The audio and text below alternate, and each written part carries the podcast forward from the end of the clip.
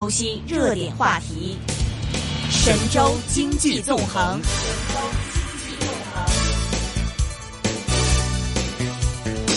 那今天的节目时间呢，我们非常高兴啊，请到的嘉宾呢是香港金融机构商业及中国经济培训导师苏晶女士，苏老师，苏老师您好。你好，大家好。嗯，我们知道啊，现在呢，这个大家对于大湾区的这个一些啊，这个重点的城市以嗯及相关经济的一个发展呢，也是充满了这个好奇。我们知道，这个在十月份的时候呢，高铁啊，这个香港高铁开通了，然后之是后港珠澳大桥也开通了。对其实呢，这个啊，大湾区的多个城市之间的这种紧密啊，也是越来越加强了。就是在您看来的话，您觉得其实这些大的基建工程开通之后，主要利好哪些的城市呢？嗯，其实的话呢，无论是这个高铁的开通，还是港珠澳大桥的开通，都对于中国的这个大湾区往粤港澳的大湾区有一个很大的支撑。嗯而对香港来说的话呢，是非常好的利好，是。因为香港可以跟国内的。大城市紧密的连接在一起了，而嗯我们的这个交通时间是大大的缩短了。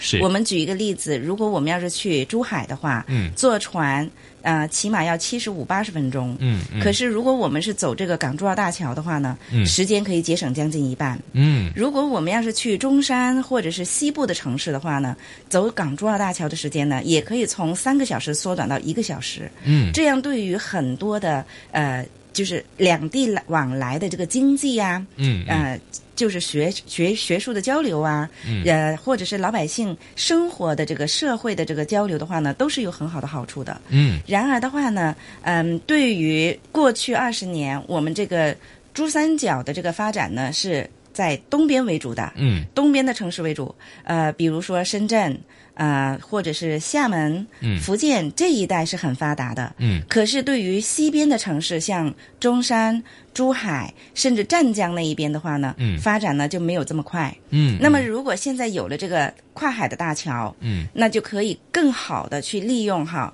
呃，深圳和香香港这么发达的城市的辐射能力。嗯这样的话，西边的城市呢就可以快速的发展起来，嗯因为西边城市其实也是有很大的这个土地的资源，嗯呃，也有很好的这个旅游资源，嗯嗯空气也是非常好的。嗯，那么，但是呃，由于以以前这个路嗯还没有完全的通，因为虎门大桥的这个承载力不够，嗯所以的话呢，就制约了西边这几个城市的发展的速度。嗯现在有了这个港珠澳大桥，可以快速的啊、两边来往，也可以解决了这个交通的这个瓶颈的问题。再加上未来我们还会有深中通道，嗯甚至已经在规划的这个珠海深圳通道，嗯以及深圳提出来了要在呃这个港珠澳大桥的二期工程里面，呃把这个香港和深圳也连在一起，嗯变成双歪。这样子的话呢，整个湾区两岸。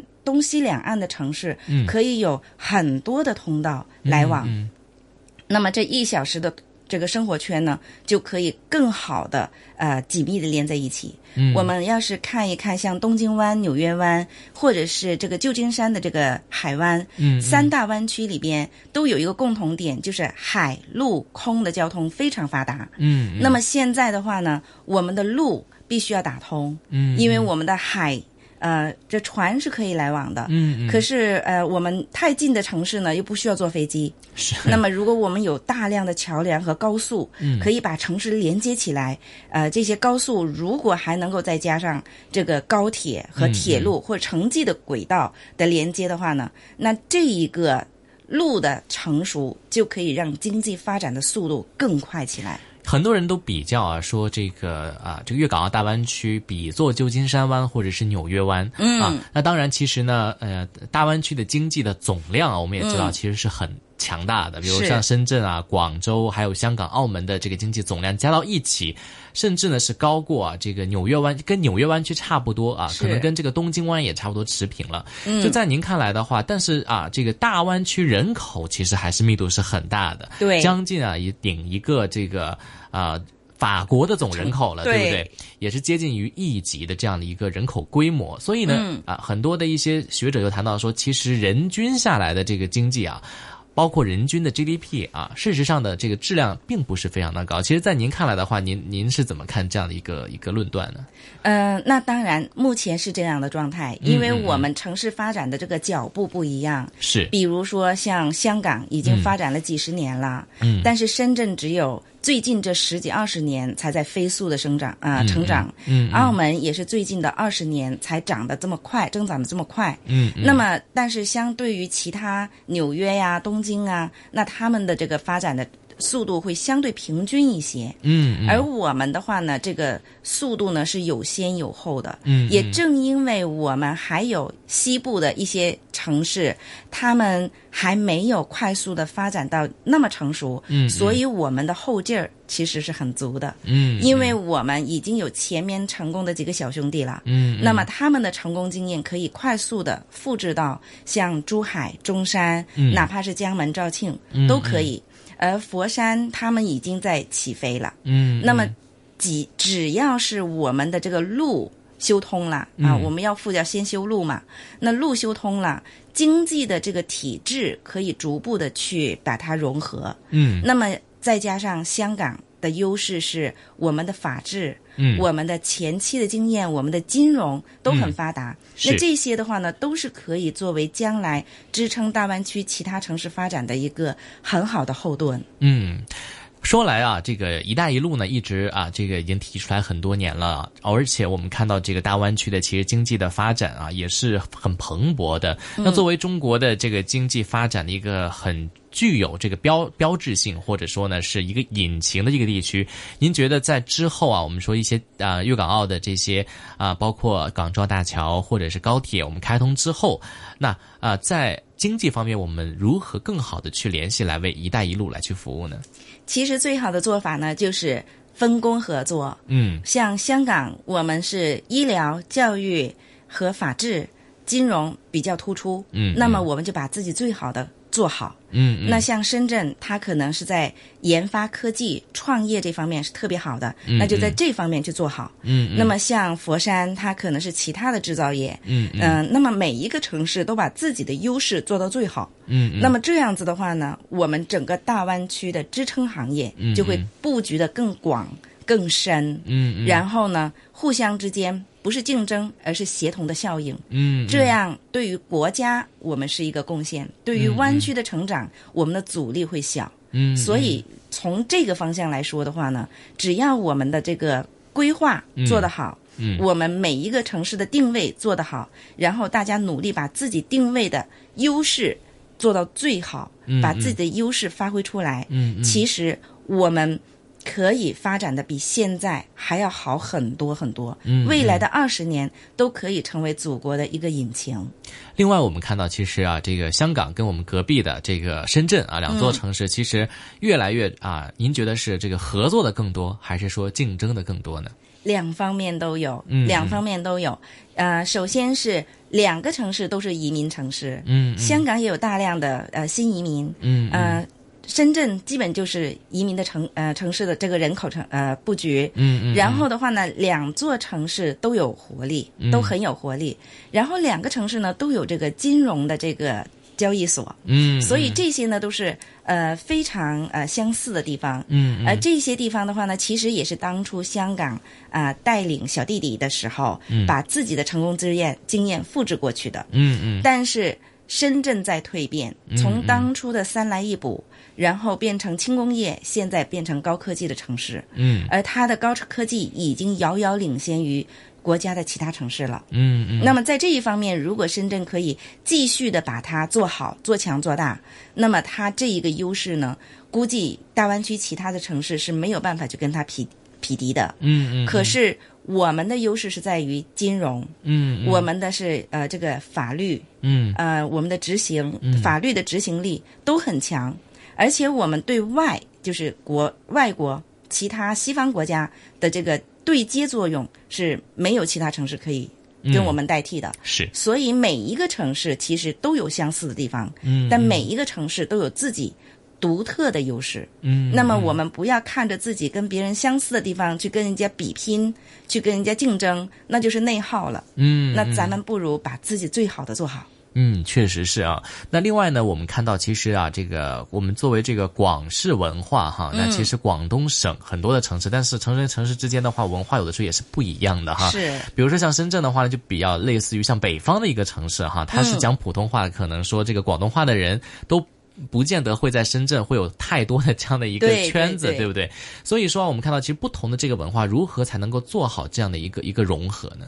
嗯，那就是要把国家的利益放在大家的利益之上，嗯嗯，嗯把自己的私利先放在一边嗯啊、然后看到国家的这个要我们做什么，嗯嗯然后的话呢，国家希望我们的规划走哪一个方向，嗯嗯然后咱们再看看自己哪些地方是做的可以更好的，嗯嗯哪些地方可能我们要让步和牺牲，嗯要妥协。嗯那么这样的话呢，才能够做出一个团队的精神出来。嗯因为我们呃以前可能都是城市自己跟自己打拼就可以了。嗯每一个城市，我这个市长啊、呃把自己的城市规划好，然后跟中央上报，然后发展好就可以了。嗯嗯可是，当我们的这个海陆空的交通已经都越来越密集的去呃融合的时候，嗯其实城市与城市之间的边界嗯已经会越来越模糊了。是我们香港跟深圳本来就已经有好几个口岸了，嗯可是我们今年还多了一个莲塘口岸。嗯又有新的口岸要开通哈对，还会有在新的口岸开通。嗯，那么所以在这种情况之下，口岸越来越多的时候，其实就是城市与城市之间的这个边界越来越模糊。嗯呃，像深圳也在东莞买了土地，嗯将来要把自己的保障房放在那啊是里，买的土地吗？对，哦就在买那了边拍土卖土地地，哦，OK，对，嗯然后的话呢，在那边安顿自己的这个保障房的这嗯个政政策在那边。是那么，因为也有很多两地跑，现在两地跑的这个居民，两嗯地上班跑来跑去。那么，如果在那边呃有这个保障房的话，也可以方便很多上下班嗯居民在那边定居下来。那么这样子的话，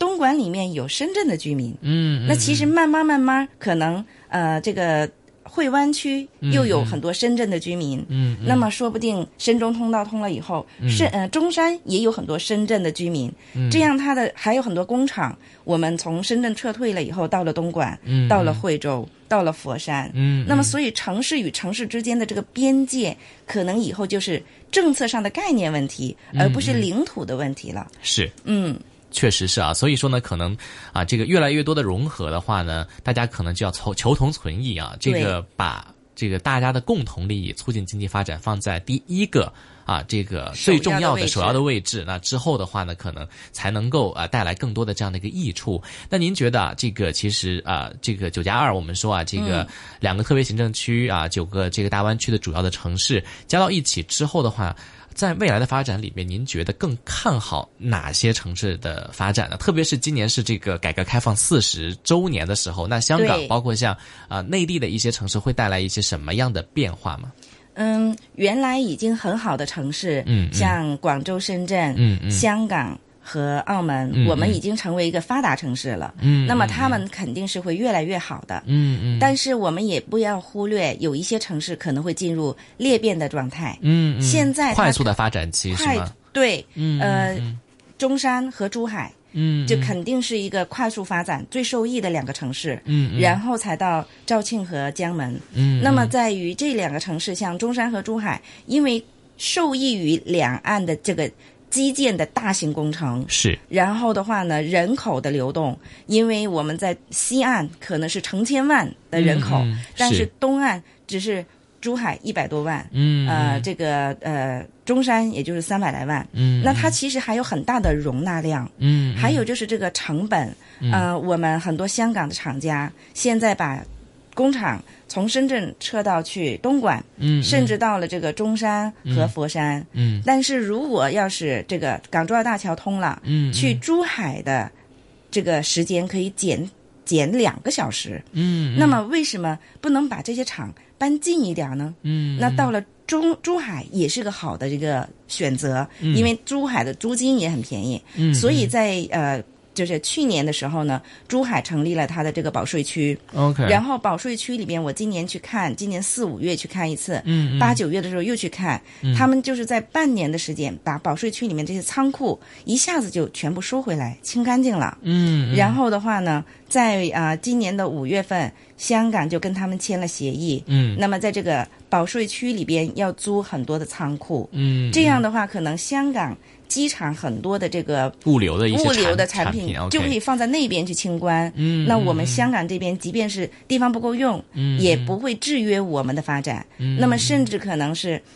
一下飞机，很多这个 air cargo 的货物下了飞机，直接就运到了保税区的货场里边，然后去分类，然后嗯 OK 去清关，然后他又享受香港同样的这个待遇，就嗯是嗯税率啊，各方明白面都是一样的。嗯然后再从那边分流到西部城市去，嗯那这样的话呢，可以节省很多物流的成本，嗯存仓储的成本成本，同时也支撑了保税区呃珠海保税区的这个发展，嗯人口啊、就业呀、都可以有一个很好的机会。嗯，嗯，所以说这个港珠澳大桥以及高铁开通之后的话呢，有一些可能大家。呃，可能这个遗忘掉了，或者说是发展呃偏落后一点的一些啊、这个二三线的城市的话呢，嗯会通过这一轮的基建以及更多的融合，对来受到更多的这样的一个产业的这样的一个带动啊，这可能对也是我们关注的一个焦点了。是改革开改革开放四十周年啊，那之后您觉得啊，我们回望下一个啊，这个四十年，我们展望下一个四十年，您觉得啊，之后中国在目前面临着啊中美贸易战的这个情况之下，那我们的这个高端制造业啊，中国制造二零二五要如何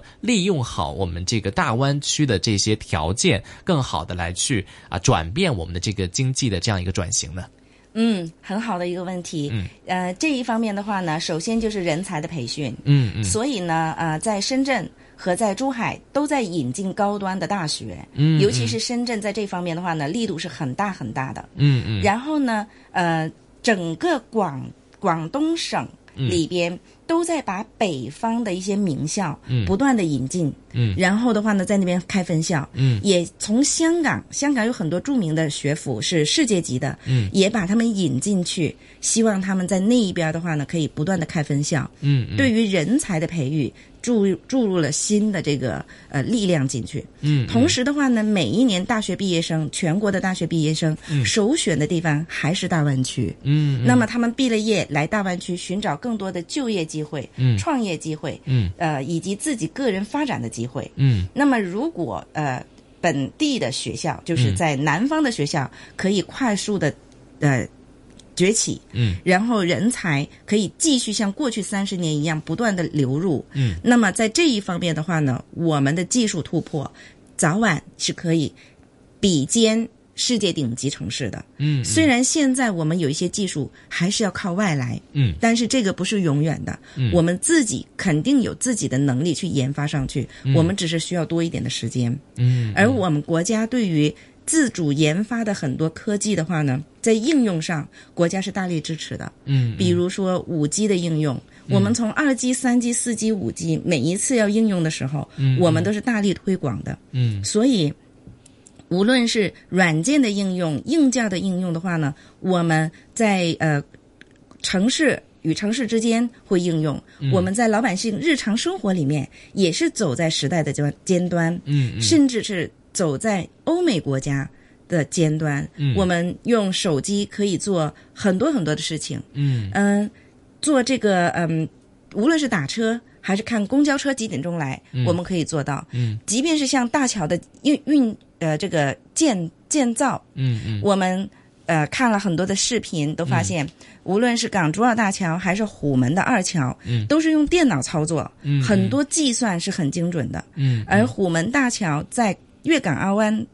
粤港澳的这个大桥嗯之上还有很多的突破点，嗯达到了世界第一，就是比现在的世界第一。半年以后又会出现新的世界第一，嗯那这些都是科技的应用，嗯也是技术的应用，而这一些都可以培养出大量的人才。嗯，我们只要有时间的这个沉淀，我们只要继续往这个方向发展，在科技方面，我们不愁没有成熟和超越的一天。嗯，所以说只要有时间的这个历练，再加上我们的这个人才的引进哈，我们知道这个深圳有很多的这个孔雀计划嘛，对那可能都会对未来啊这些城市的这个转型，包括嗯制造业的转型，都会带来更多的这样的一个发展。对那，我们知道啊，这个。早前的时候啊，这个苏金老师的话有接受我们的访问，有谈关于前海方面的这个话题啊。我是们看到呃，这个前海已经过去了几年了。嗯，目前啊，这个我不知道有没有这个苏老师有没有最近去前海有去那个考察一下？嗯那前海目前它是一个什么样的一个进程呢？目前的话呢，还是热火朝天的在建设着。嗯，那么它的这个大楼一栋一栋的往上涨，嗯嗯相比去年来说的话呢，又多了十几栋大楼。嗯嗯那么这个前海的呢，有人说，哎呀，它的速度怎么还是比后海要慢呢？嗯嗯我们总觉得后海建的那么快，前海总是好像老半天都没有出一个让人震惊的那种呃写字楼群呐、什么的。嗯嗯那主要是因为前海是在同步的建设地下有六百万平方米的这个地下城，嗯，那这个地下城是全世界最大规模的。是同时呢，在这个地下城市这个地下城下边呢，有十层楼的这个高架嗯高架桥，嗯是埋在地底下的。是那这个高架桥的建设也是难度很高，嗯因为我们要支撑将来十到十二条的轨道嗯在下面行走，这个跨界轨的道轨是指道的是火车吗？还是呃高地铁哦地高铁铁和火车都有，哦就 OK 是本地的地铁、嗯嗯跨城市的城际、嗯嗯嗯以及高铁，它都要有。所以它这个地下城的建设呢，我们看不见，嗯，但是它的难度很大，因为在空中呢要架桥什么的方便，但是在下嗯面挖岩洞，在海底下再做呢，他准备要就掏难空了。整个地下的这个地下城。对，掏空是六百万平方米，嗯，对，所以这个是一个很大的工程，嗯而这个工程基本上已经完成的差不多了，嗯所以未来我们会看到越来越多的写字楼往上建，嗯那么可能再给个五年，我们就会发现整个前海都会刮目相看，哇因为哦对我们现在有一条沿江高速，沿江高速，嗯嗯沿江高速有一段呢在前海前边儿嗯嗯挡住了它的这个发展，嗯，那么现在深圳已经说了，我们要把它挖到地底下去，嗯先挖。把地底下的隧道挖好、做好，弄完了以后的话呢，把上面那段桥给炸了，嗯然后呢，再把两端的这个呃桥呢连到地底下去。嗯那这一个沿江高速呢，就有一段呢是走海底隧道了。嗯所以我们可以看到政府的这个决心很大，因为沿江高速才通车了这十年八载，嗯那政府就已经说中间把那一段给炸掉它，把它埋到地底下去，嗯因为当初规划的时候没有想到前海的这个嗯、土地是这么的稀罕，嗯嗯而嗯前海发展一直一直的在提升嗯它的嗯这个定位，是所以的话呢，之前的规划跟不上时代的步伐了。嗯那么我们与其将来要承担经济的损失，不如现在就从头来过，把这一段错误给纠正，嗯把它放到地底下。那其实这个的话呢，我们可以看出他在前期。是做了很多的工程，他宁愿前面做得很好，嗯不像不希望是像以前城市建起来了，发现路不够，慢慢拓，嗯拓不了再架桥，架不了死胡同搬城市，他没有地方再去搬了，嗯所以能先做的尽量先做。嗯，那另外的一个城市啊，就是广州，作为嗯呢这个广东省的省会城市啊，嗯也是我们大湾区的一个领领头城市哈。对，有有有一些啊，这个分析说，这个广州的产业也好，或者嗯是相关的行业开始衰落了哈。不过在您看来的话，您觉得这个广州是不是会未来面对的这个挑战比香港跟深圳都要多一些？每一个城市都有自己的难点和痛点。嗯嗯嗯、广州呢，它没有像深圳一样出现批量的呃亿万级的这种民企，嗯，所以的话呢，它呃肯定就不能够跟深圳的这种爆炸力去相提并论。嗯广州它也不是以高科技为主的，嗯嗯也不是以金融为主的，嗯，所以以它这个城市要赚钱的速度嗯肯定比不上香港或者是啊、呃这个深圳，嗯嗯但是它的中小中小企业是非常发达的，嗯嗯而且中小企业呢，它是遍布各个行业都有。嗯嗯，政府的话呢，也是鼓励大家呢，在中小企业里边呢，坐稳、做扎实，嗯不去干扰它。所以的话呢，我们会发现很多的这个百年老店嗯，在广州就可以找得到，嗯嗯很多的家庭的这个工厂也可以小作嗯坊，也可以一代承传一代。是但是在香港你就找不到，嗯在深圳你更难承传了，因为它的这个成本越来越高。嗯但是广州呢，还有这样的条件，嗯所以每一个城市呢，它的这个呃生长这个发展的速度都有它自己的节奏。嗯我们不能要求每一个城市都是深圳，嗯，就像我们父母不能要求每一个孩子都是最拔尖儿的。嗯，嗯但是只要他可以发挥自己所长，嗯把自己做到最好，嗯就已经是个最好的宝贝儿。嗯，没错哈。那最后的话呢，我们也想了解一下呢，其实，在大湾区的之后的发展过程当中的话啊，会不会隐藏着一些我们说啊，这个金融或者说其他方面的一些风险，其实是需要、无论是投资者也好，还是啊这个每一个听众吧，我们说其实也要去防范的一些相关的风险呢。要的，嗯呃，因为我们毕竟大湾区每一个城市，它都有自己的一些城呃这个法律的规范。嗯，嗯除了国家的法律以外，他们还有自己的行政嗯各方面的一些规范，嗯尤其是在于这个资金应用啊、嗯嗯嗯融资啊方面的话呢，都不一样。是在于现在我们今年是特别困难的一年，是，今年经济都不是很好啊。其实对，嗯然后有很多就是呃比较虚幻的概念性的一些投资项目呢，嗯嗯呃都已经相继的爆雷了。是那么在这些领域里边，我们也看到了，无论是呃这个他当初吹捧的自己多么的有前景，嗯嗯由于它并不是实际的一个项目，真真实实、扎扎实实的项目的落地，嗯嗯它只是一个概念。嗯嗯那么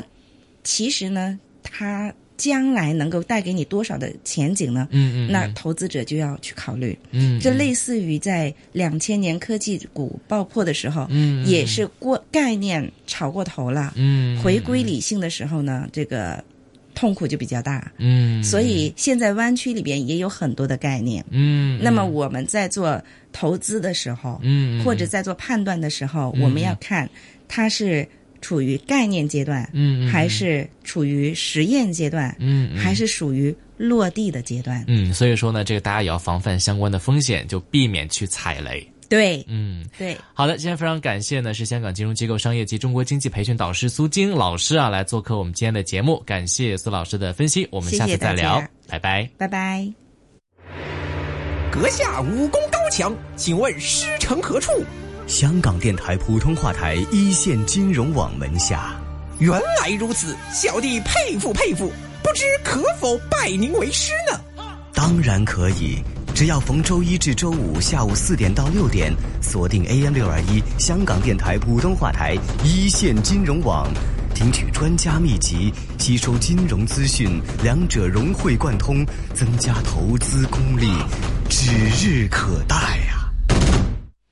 好的，那刚刚呢，就跟香港金融机构商业及中国经济培训导师苏金老师呢，就聊了关于大湾区呢整个城市啊，包括各大城市未来的一个发展前景，互相的这样的一个融合以及合作，如何来发展每一个城市的一个最大优势了。那稍后的时间的话呢，我们将会听一节新闻和财经消息，之后呢，将会依然是啊这个。啊，一线金融网我们会进入到金钱本色环节，我们稍后会请出的嘉宾呢是胜利证券副总裁杨俊文 Evan，同样的话还有 Money Circle 的业务总监梁帅聪 Clement 的一个出现啊，各位听众朋友们，这个时候呢可以在 Facebook 上面来留出你们的问题了。听各位听众，现在的室外气温是二十摄氏度，相对湿度呢是百分之九十一，那稍后我们再回来，一会儿见。